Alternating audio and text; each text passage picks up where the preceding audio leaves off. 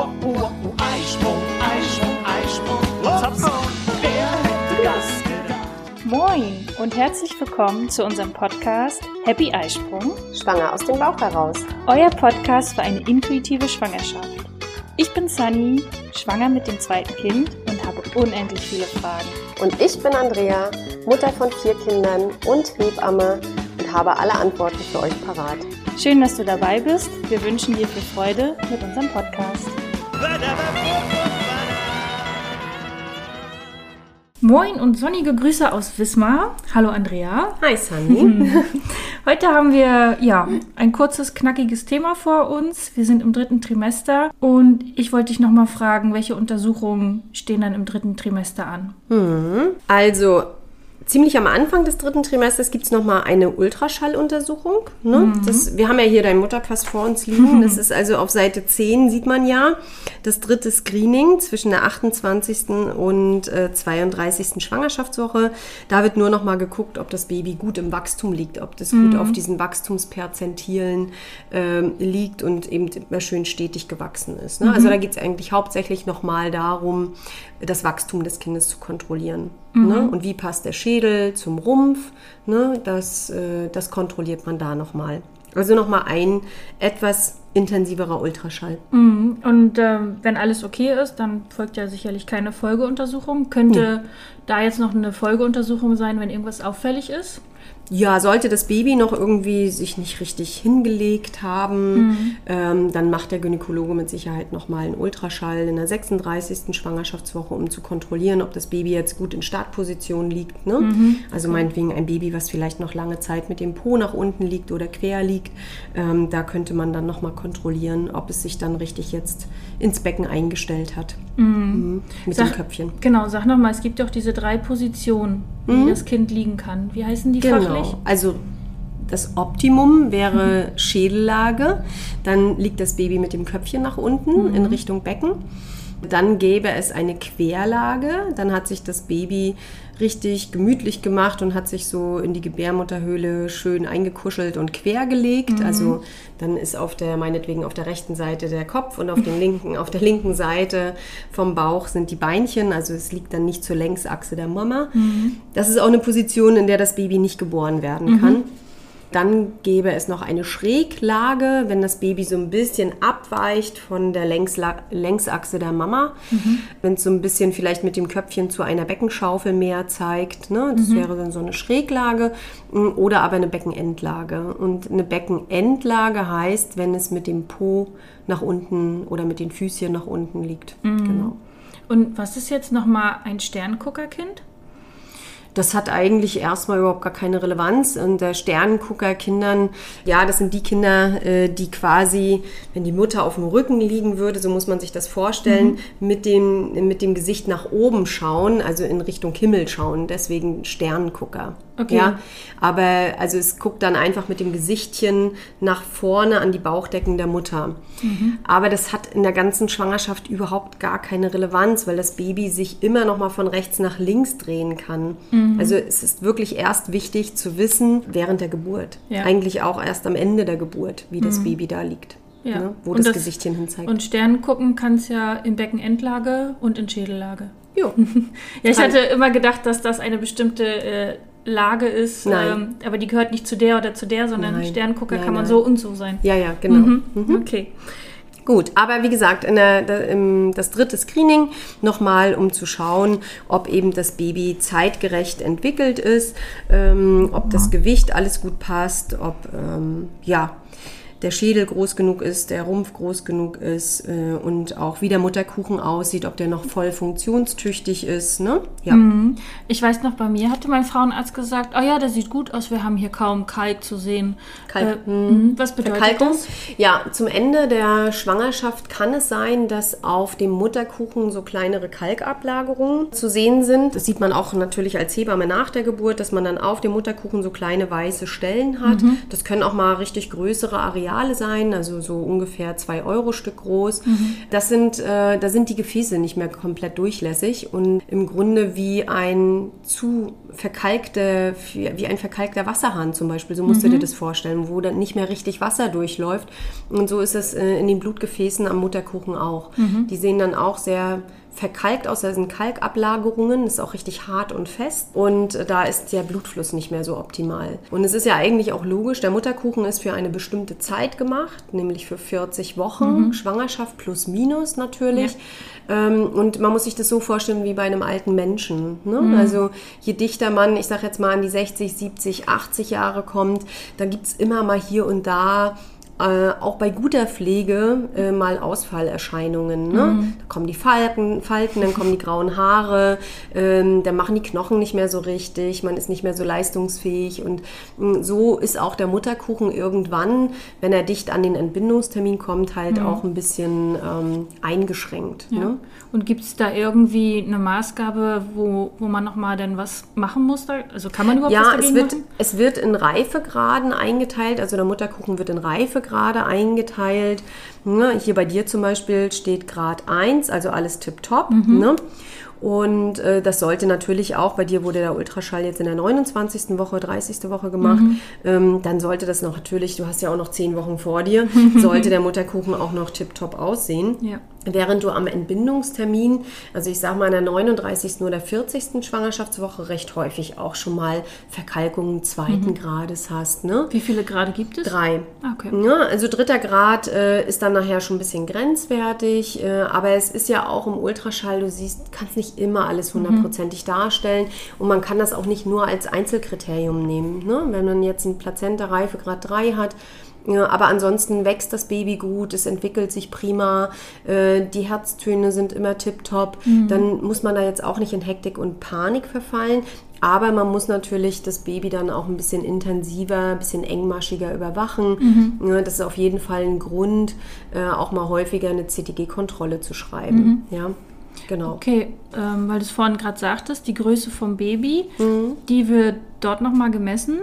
Und wie handhabst du das dann? Es gibt ja da unterschiedliche ähm, ja, Strategien mit der Größe des Babys, dass man das engmaschig kontrolliert oder auch nicht. Ich habe es mir jetzt seitdem nicht mehr sagen lassen. Wie handelst du das so? Na, ich ähm, bin ja nun als Hebamme, habe ich ja nicht die Möglichkeit, Ultraschallkontrollen zu machen. Wir müssen uns mehr auf unsere Hände verlassen. Also wir müssen halt durch Tasten des Bauches, müssen wir natürlich das Wachstum des Kindes kontrollieren.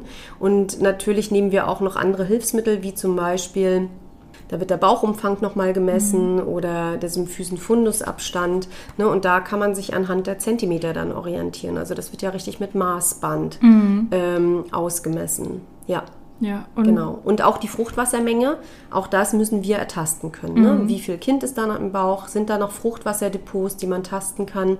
Auch das ist etwas, was die Gynäkologen natürlich im Ultraschall sehen. Wir als Hebammen müssen das ertasten können. Ne? Und wie ist so deine Erfahrung mit den Schwangeren? Ist das immer, ist das für sie sehr wichtig, dass sie wissen, wie groß und schwer das Kind ist? Ah, das ist heutzutage fast ein bisschen Sport geworden. Ne? Ich weiß gar nicht, ob eine Frau von sich aus äh, auf die Idee kommen würde, wissen zu wollen, äh, wie schwer dieses Baby ist. Ich weiß nicht, wie es dir ging. Ich glaube, ich hatte nie den. Ich hatte nicht das Bedürfnis in meinen Schwangerschaften genau ein Gewicht zu wissen. Ich kann es ja eh nicht beeinflussen. Ich kann es nicht, kon also Ja. Deswegen war es mir jetzt nicht wichtig. Also du hast gerade genickt. Also ich äh, gehe davon aus, dass es dir auch nicht wichtig war. richtig. Mm, Und ich glaube auch, dass es ausreichen würde, wenn man als Arzt oder Hebamme beide, ich sage zum Beispiel keine Gewichte. Ich sage nur, oh ja, wird ungefähr wie das erste oder oh ja, das ist äh, der Woche entsprechend, das ist gut gewachsen, das Baby, das passt alles. Ich sage selten Gewichte. Also es sei denn, die Frauen nageln mich darauf richtig fest. Mm, Aber da, da ich ja sowieso per Hand taste, da sage ich auch immer, ah ja, so zwischen 3500 und 3600 Gramm meinetwegen. Mm, Ich würde mich nie auf ein richtiges Gewicht festlegen und das kann man eigentlich auch mit einem Ultraschall nicht, weil der auch ein Ultraschallgerät plus minus 10 Prozent nur wiedergibt. Und man muss auch immer dazu sagen, ein Ultraschallgerät ist auch wirklich nur so gut wie der, der das bedient und der, der davor sitzt. Und es gibt richtig, richtig gute Ultraschalle, die, Ultraschaller, die wirklich auf 10, 20 Gramm genau ausmessen können. Und dann gibt es aber Ultraschaller, die eben noch sehr üben müssen, die noch vielleicht ganz frisch angefangen haben, ja, also die sich da auch erstmal ein bisschen einfuchsen müssen. Und man hat ja auch. Man hat ja auch ein bisschen Spielraum, je nachdem, wo man den Cursor ansetzt. Also man kann großzügig messen und man kann sehr eng messen. Also deswegen ich weiß nicht, ob das so wichtig ist, immer zu wissen, wie schwer dieses Kind ist, weil meine Erfahrungen sind, wenn, man, wenn die Frauen es nicht wissen, gehen sie wesentlich unbedarfter und angstfreier auch in eine Geburt, weil mhm. in den Köpfen der Laien sind ja immer ein großes Kind macht große Schmerzen. Das ist einfach irgendwie verankert im mhm. Kopf einer Frau. Ja, oh Gott, wenn das ein ganz großes Baby wird, dann werde ich ganz große Schmerzen haben. Mhm. Ähm, was, wenn man sich die Geburt einfach mal genau betrachtet und anhand der Fakten sich das mal durchdenkt, kann ein großes Kind nicht größere Schmerzen machen, weil die Geburtsarbeit mhm. genau die gleiche ist. Mhm. Die Geburtsarbeit ist bei einem kleinen Kind genau das gleiche. Da auch da muss sich erstmal der Muttermund öffnen. Man mhm. hat die gleiche Wehenarbeit, die man auch bei einem großen Kind hätte. Mhm. Und ähm, ja, aber das ist so verankert. Große Kinder, große Schmerzen, hm. kleine Kinder, kleine Schmerzen und das ist eigentlich das absolut blödsinnig. Ja. Weißt ja? du noch, was ähm, das größte Kind war bei einer Spontangeburt, was du hattest? Bei, äh, was ich begleitet habe, mhm. ja, 5300 Gramm. Wow. Kam ganz normal, hatte einen Kopfumfang, wenn ich mich jetzt richtig erinnere, sowas vergisst du als Hebamme ja. nicht, 39 Zentimeter und äh, war auch richtig lang. Also der war auch 59 Zentimeter lang. Wow. Der sah einfach aus, als wenn der drei Monate alt war. ne? Und es war eine ganz schlanke, ganz große Frau. Ach. Das ist mittlerweile, es ist schon aber viele, viele Jahre her. Also bestimmt schon 16, 17 Jahre her. Also, mhm. ne? Sie ist völlig unproblematisch durch die Geburt gekommen. Also mhm. kein Mensch, also damals haben wir noch nicht so viel Ultraschall gemacht und mhm. haben da auch die, nicht unbedingt die Gewichte gesagt. Es wusste auch keiner, wie schwer dieses Kind ist. Ne? Also Schöne der, Überraschung. Genau, ja. Sie hatte auch keine Geburtsverletzung, also es war wirklich Ach, ähm, gar, gar nichts. nichts. Nein, es war eine ja. super schöne Geburt. Mhm. Und deswegen äh, ist mein Appell vielleicht auch ähm, einfach auch mal ein bisschen zurückhaltender mit den Gewichten zu sein. Also man kann das ja für sich als Arzt oder auch als Hebamme irgendwo notieren, mhm. aber ich glaube, eine Frau, wenn man, wenn sie nicht ganz konkret fragt, hat gar kein Interesse daran mhm. zu wissen, wie schwer dieses Kind ist. Genau. Und du oder deine Kolleginnen und auch die Ärzte die werden ja dann schon, wenn was auffällig ist oder halt Behandlungsbedarf ja. ist, dann werden die ja auch tätig. Natürlich, ja. Fangen ja dann auch an. Naja, man muss dazu sagen, es gibt halt heutzutage auch Leitlinien und ich verstehe natürlich auch die Gynäkologen. Mm, es, laut den Leitlinien sollst du einer Frau, die ein äh, Kind im Bauch hat, was größer als 4500 Gramm gemessen mhm. ist im Ultraschall, sollst du einen Kaiserschnitt empfehlen. Ach, das steht da drin. Ja. Mhm. Also okay. so sind so muss man dann auch entsprechend aufklären. Mhm. Ja. Und ähm, deswegen wird dann wieder das Gewicht natürlich, wenn man in die Klinik kommt, wieder interessant, mhm. Mm, weil eben die Aufklärung eine andere ist. Mhm. Okay, ja. verstehe. Ja. Ne? Aber es heißt nicht, dass man, äh, ja, das Baby ist jetzt über vier Kilo schwer und jetzt muss man einen Kaiserschnitt machen. Das heißt es nicht. Mhm. Es ist nur die Aufklärung dahin, dass ab einem, dass die Geburt bei einem Kind mit so großem Gewicht ähm, und vielleicht auch noch einer Differenz zwischen dem Kopf und dem Brustkorb, mhm. also wenn der Brustkorb noch größer ist, ähm, dann, dass es dann eben zu Problemen bei der Geburt kommen kann, und zwar bei der Geburt der Schulter. Und äh, aber wenn man sich die Relationen anguckt, eins von 10.000 Kinder hat Probleme. Ah, okay. Mhm. Eins von 10.000. Ja. Und trotzdem müssen aber alle Frauen aufgeklärt werden. Mhm und müssen auch dafür unterschreiben, Aha. wenn sie trotzdem den Weg in eine normale Geburt gehen mhm. wollen. Klar, die Klinik will sich dann natürlich absichern, ne? Muss sie auch, ist sie mhm. verpflichtet zu. Genau. Also es gibt ja immer zwei Seiten der Medaille. Genau. Ne? Und äh, auch wir als Geburtshelfer, und da zähle ich auch als Hebamme dazu, ich muss auch einer Frau, die so ein großes Kind im Bauch hat, ähm, sagen, pass auf, ähm, lass uns erstmal losgehen. Mhm. Es kann aber, und wir müssen, du musst das einfach wissen, um eine für dich vernünftige Entscheidung zu treffen, mhm. wissen, dass es eben in einem von 10.000 Fällen Probleme geben kann. Ja. Und dann ja. ist natürlich im Krankenhaus auch so, die sehen dich vielleicht zum ersten Mal. Ja.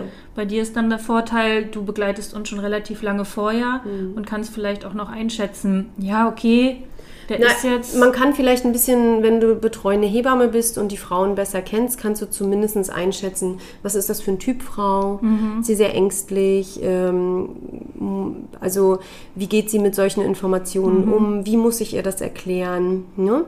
Es gibt ja auch Frauen, die sagen, ist mir erstmal völlig egal. Ich, Mhm. ich mache, wie ich denke. Und äh, wenn es Probleme während der Geburt gibt, dann können wir immer noch. Ne? Also Mhm. Ja. ähm, da sind die Frauen sehr unterschiedlich. Gut. Aber Okay. das, da kommen wir vielleicht auch noch mal bei einem anderen Thema drauf. Genau. Ne? Also wir haben diesen großen Ultraschall. Genau. Was haben wir noch? Ja, dann ist, also für mich ist ganz, ganz wichtig und äh, da unterscheiden sich dann irgendwann am Ende auch ein bisschen die Untersuchungen. Ähm, wir tasten sehr viel natürlich die Bäuche ab, ja, einfach um zu schauen, ähm, wie ist die Spannung mittlerweile im Bauch. Was habe ich dir letztes Mal bei der Untersuchung gesagt? Nee, das ist alles noch weich, das wird sich noch nicht auf den Weg machen, das Genau. Kind.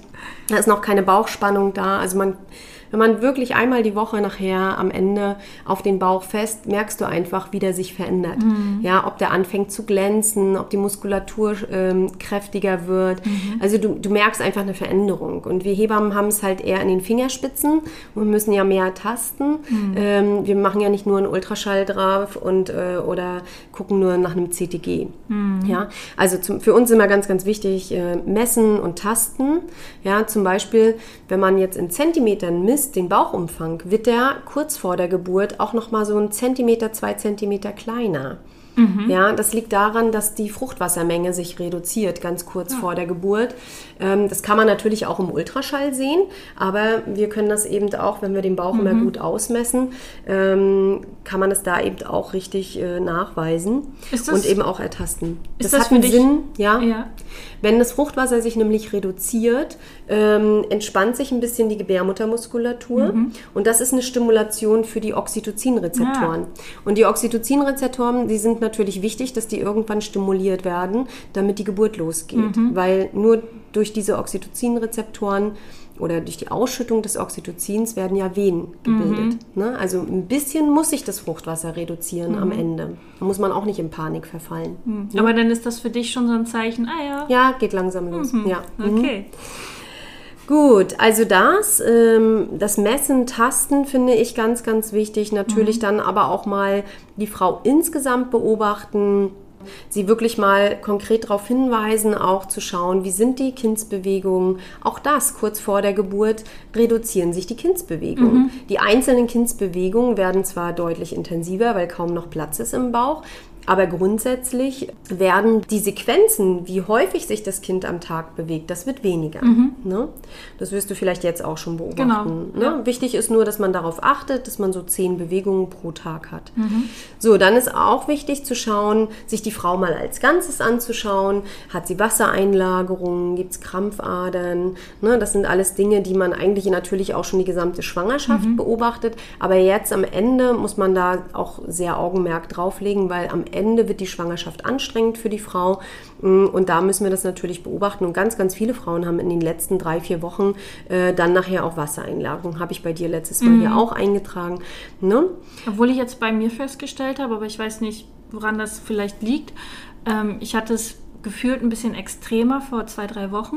Mhm. Jetzt hat sich so langsam, also ist es da, aber ich hatte wirklich, meine Adern hat man nicht gesehen. Ich dachte, oh Gott, was habe ich für dicke Füße. Mhm. Ja. Jetzt, jetzt geht es langsam wieder. Es kann aber auch ein bisschen mit Wetterumschwingen zu tun haben, wenn es dann mit einmal wärmer wird. Ne? Aber so Wassereinlagerungen kurz vor der Geburt sind eigentlich total typisch. So die letzten zwei Wochen sehen die meisten Frauen eingelagert aus. ja, eingeladen. Naja, wir Schön. sagen, Ja, ja. Entschuldigung, wir sagen so. Also ein bisschen aufgeschwemmter. Ja. Ne? Die- Beine sind praller, alles ist ein bisschen praller. Ne? Die Augen sind äh, ein bisschen zugeschwollen. Mhm. Die Nase wird, die Nase wird breiter. Lachen die Frauen immer. äh, wenn ich sage in der Praxis, nein, du siehst noch nicht nach Geburt aus, deine Nase ist noch zu schmal. Aber die Nase wird auch kurz vor der Geburt. Äh, dafür gibt es, weiß ich nicht, es gibt keine medizinische Erklärung, aber Ja. ist so aus 30 Jahren Beobachtung, äh, haben alle Frauen kurz vor der Geburt, kriegen die eine etwas breitere Nase. Ach witzig, Warum wollte ich mich vorhin fragen, ob du nur das an dem, an den Tasten des Bauches äh, siehst oder ob du auch irgendwas in den Augen oder so siehst, aber an der Nase. Na, die, die Augen sind zugeschwollener. Ne? Ich finde auch, dass die Frauen wirklich kurz vor der Geburt auch ziemlich kaputt aussehen, sehr erschöpft aussehen. Ne? ist es Äh, generell so, ja? Ja, doch. Also die sehen sehen schon müde aus dann kurz vor der Geburt. Ja, die Nächte ändern sich Die, ja auch. genau, Ne? man schläft ja auch nicht mehr so gut. Ne? So, das Gewicht sollte man dann auch noch mal ein bisschen beobachten. Natürlich sollte das jetzt hier nicht, ähm, nicht mehr jede Woche ein Kilo hochgehen. Ja, also da ist auch immer noch mal wichtig, äh, dass es so ein bisschen stetig, minimal nach oben geht.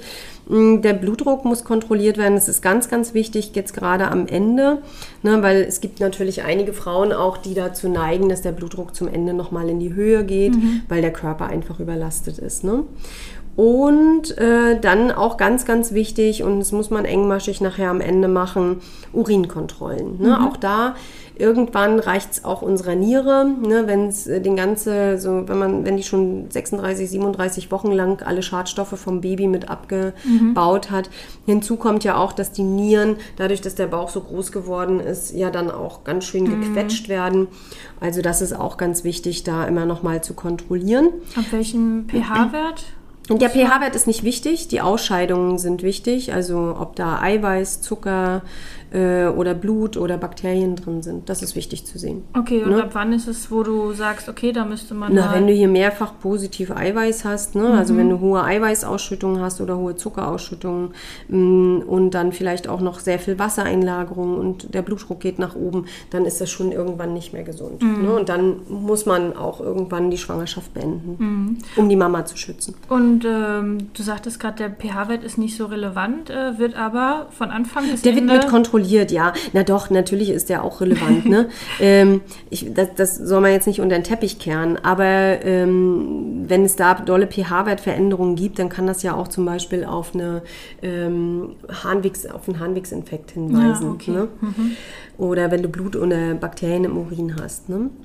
Genau. Und was dann vielleicht noch äh, interessant ist und was dazu kommt, ist, äh, dass ab der 36. Schwangerschaftswoche dann auch die Herztöne vom Baby und die Wehentätigkeit mitgeschrieben wird. Ne? Also die letzten Wochen mh, kontrolliert man eben die Herztöne vom Baby. Ähm, so ist es laut neuen Leitlinien. Ab der 36. Schwangerschaftswoche soll es einmal die Woche gemacht werden. Und ähm, davor eigentlich nur bei Frauen, die Probleme im Schwangerschaftsverlauf hatten, wo es irgendwelche Probleme gab ähm, oder die irgendwelche Grunderkrankungen mitbringen, dass man da oder das Baby hat sich nicht gut entwickelt, dass man sieht, mh, ist nicht so gut gewachsen, da muss man das auch intensiver beobachten. Aber ansonsten bei einer Frau, die tiptop durch die Schwangerschaft gekommen ist, die kerngesund ist, äh, das Baby gut entwickelt ist, reicht das ab der 36. Schwangerschaftswoche. Und äh, wie ist dein Alltag? Wird das so gehandhabt? Ich handhabe das ja so. ähm, aber also da, dazu muss man wissen, die Leitlinien sind relativ, also sind neu. Ne? Ähm, und das ist mit Sicherheit noch nicht überall umgestellt. Ja. Ne?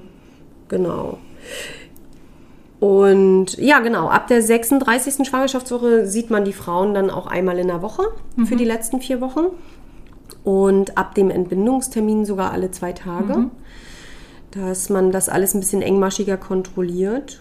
Ja, das wären so die, die Besonderheiten vielleicht im letzten Triminon, in Ja. den letzten Wochen. Okay, dann hatten wir, genau, Toxoplasmose, das hatten wir alles schon im zweiten Trimester. Mhm. Ähm, aber eine Blutuntersuchung gab es doch jetzt auch noch, diese, wie heißt das, Streptokokken? Nee, das ist ein Abstrich. Ähm, das ist der B-Streptokokkenabstrich. Äh, der, ach so, und Hepatitis. Äh, Hepatitis-Antikörper werden nochmal bestimmt, das HBsAg. Das wird dann hier vorne, bei dir ist das auch schon gelaufen, auf Seite 3 kommt hier nochmal ein Aufkleberchen rein. Hm, bei dir wurde das hier im Mai gemacht, ne? ist auch negativ. Ähm, das ist, äh, darf ich das sagen? oh Gott, oh Gott, oh Gott. Ähm, Schön Datenschutz hier. Ja. Ähm, nein, aber da ist alles bei dir in Ordnung und äh, genau, das wird in der 34. Schwangerschaftswoche wird dieses äh, Hepatitis, äh, Hepatitis-Antigen nochmal abgenommen und der Abstrich, dieser B-Streptokokkenabstrich, ähm, der wird so in der 35., 36. Schwangerschaftswoche gemacht. Ne? Und das ist ein Scheidenabstrich. Ne? Okay. Und wenn der, ähm, ja, wenn der positiv ist, müssen da noch äh, bestimmte, also musst du auf jeden Fall während der Geburt dann ein Antibiotikum bekommen. Und wenn der negativ ausfällt, ist da alles gut. Ne? Ja, okay, das sind die Untersuchungen. Es nimmt ja dann von Trimester zu Trimester dann doch etwas ab. Naja, aber dadurch musst du musst aber engmaschiger hin und dadurch sitzt du schon häufiger dann beim Arzt. Ne? Ja, das, Ja. Ist, das ist richtig, da hast du recht. Gut. Neben den Untersuchungen gibt es bestimmt aber auch schon einige Sachen, die ich dann noch äh, ja, an Vorkehrungen schon treffen könnte für die Geburt. Ja, auf jeden Fall. Du kannst jetzt nachher in den letzten Wochen dann auch starten, deinen Körper ein bisschen vorzubereiten auf die Geburt. Und da mh, empfehle ich den Frauen immer zum Beispiel die geburtsvorbereitende Akupunktur. Das bieten sehr viele Hebammen an ab der 36. Schwangerschaftswoche. Ist auch immer ganz nett. Man sieht die Hebamme immer noch mal regelmäßig. Man sitzt da so 20 Minuten rum, kann noch mal ein bisschen sich unterhalten, kann noch mal so seine wichtigsten Fragen stellen. Oder ähm, man kann noch mal an, mit anderen Muttis äh, ein bisschen schnattern. Das finde ich immer ganz gut. Und dann natürlich äh, Datteln, ja, finde ich auch ganz gut. Äh, ja, nun kann man streiten, wie viel das jetzt bringen soll, aber irgendwie fürs Wohlbefinden ist es doch gut. Äh, und wenn du so sechs Datteln am Tag gegessen hast, magst du auch nicht mehr viel Süßigkeiten. Genau, also richtig. schon dafür ist es gut.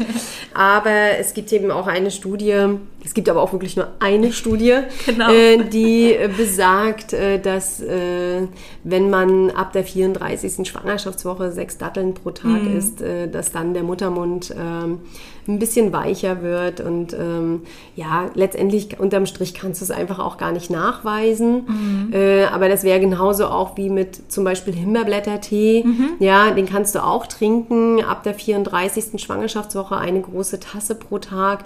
Aber auch da, äh, ich wüsste jetzt keine Studie, die besagt, oh, wenn du den Himbeerblättertee, dann hast du immer eine Geburt von unter drei Stunden oder keine Ahnung was.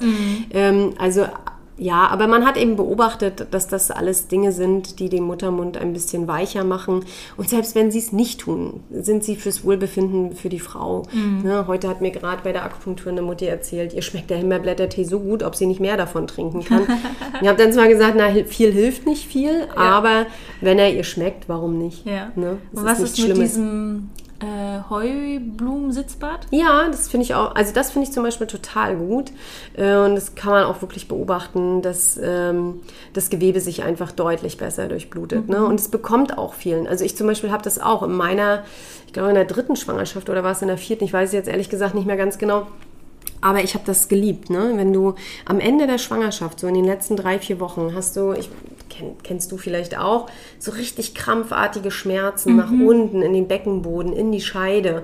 Du merkst richtig, dass der Beckenboden jetzt ähm, arbeitet. sich auflockert. Und das ist manchmal auch ein bisschen wie ein krampfartiger Schmerz in der Nacht. Und schon dafür fand ich die Heublumensitzbäder mega gut. Ne, also ich habe das dann sehr oft abends gemacht. Eigentlich empfiehlt man das nur einmal in der Woche. Ah, okay. Äh, aber wenn die Frauen sich damit wohlfühlen und das angenehm empfinden, können sie das natürlich häufiger machen. Ne? Und wie empfiehlst du das zu machen? Einfach in der Wanne? Es gibt Heublumen, äh, ge geschredderte Heublumen, gibt es in der Apotheke oder man kann das auch bestimmt online irgendwo Ja. kaufen. Ähm, die bekommst du so säckeweise und dann nimmst du zwei bis drei Esslöffel ähm, Heu diese Heublumen und tust sie in eine alte Schüssel oder in einen alten Topf, gießt das schön mit heißem Wasser auf und stellst die Schüssel in die Toilette. Und dann hast du ein Dampfbad für den Beckenboden. Also musst dich nicht richtig reinsetzen, sondern du hast okay. ein Dampfbad für den Beckenboden und das ist total gut. Also ich habe es genossen. Äh, zum einen war das natürlich beim dritten oder vierten Kind meine Zeit alleine auf dem Klo, weil ich habe immer gesagt, diese 20 Minuten muss ich hier sitzen. 20 Minuten, ja? Ja, so ungefähr. Viertelstunde, 20 Minuten.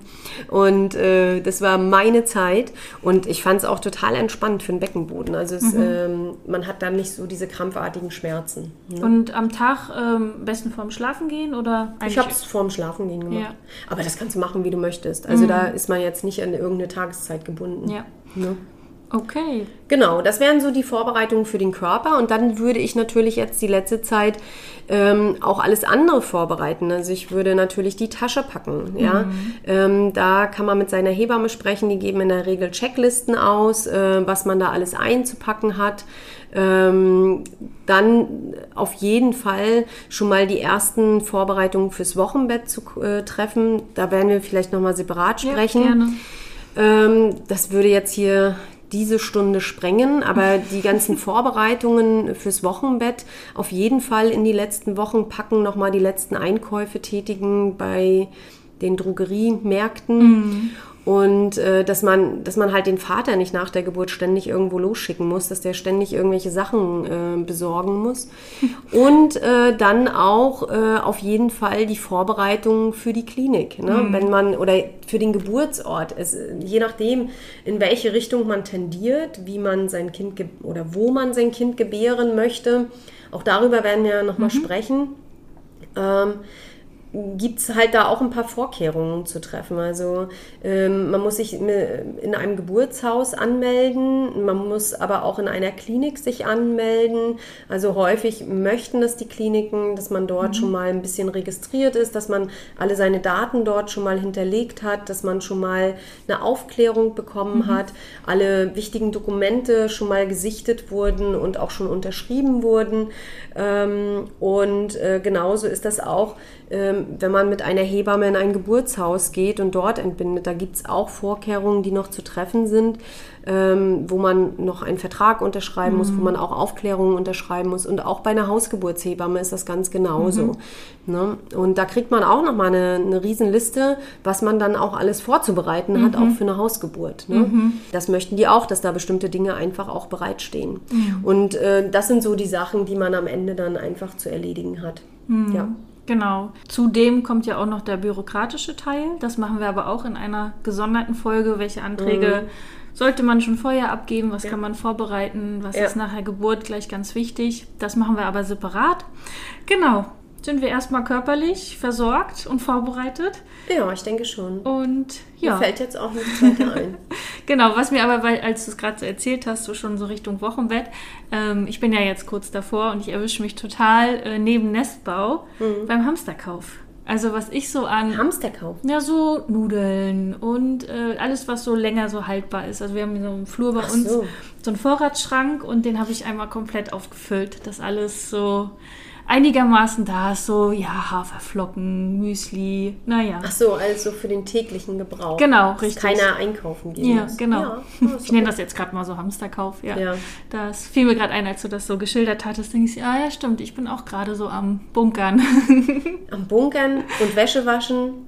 Ne? Ja, Dass man es- alles noch weggewaschen hat. es ist auch Wahnsinn, wie man so das. Es, es muss immer gleich, es alles sauber sein. Also Na, will- falls man los muss. Genau, richtig. Ja. Ja, und die Großeltern mit einmal in der Küche stehen und. genau. Gut. Ja, dann Thema Vorsorge check. Und dann hören wir uns äh, in der nächsten Folge. Ja, bis dahin. Wir freuen uns, dass du auch heute zugehört hast. Wir hoffen, du konntest auch aus dieser Folge interessante Impulse mitnehmen. Gib uns gerne Feedback oder stelle uns weitere Fragen an. Frage at happy-eisprung.de oder schau gerne auch in unserer Facebook-Gruppe vorbei. Die heißt Schwangerschaft, natürlich gesund, glücklich wir. Bis zur nächsten Folge, wenn es wieder heißt Happy Eisprung. Schwanger aus dem Bauch heraus. Ahoi!